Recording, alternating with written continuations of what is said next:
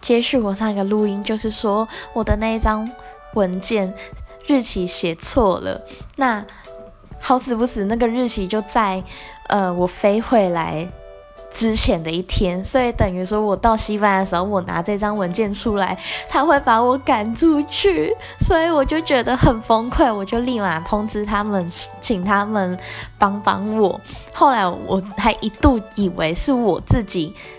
呃，跟他们讲错日期，但我发现并没有啊。后来他们就是很好的，让我在现场等了差不多半个小时，然后中间他还要跟他上司还是干嘛的，要讲一下之后，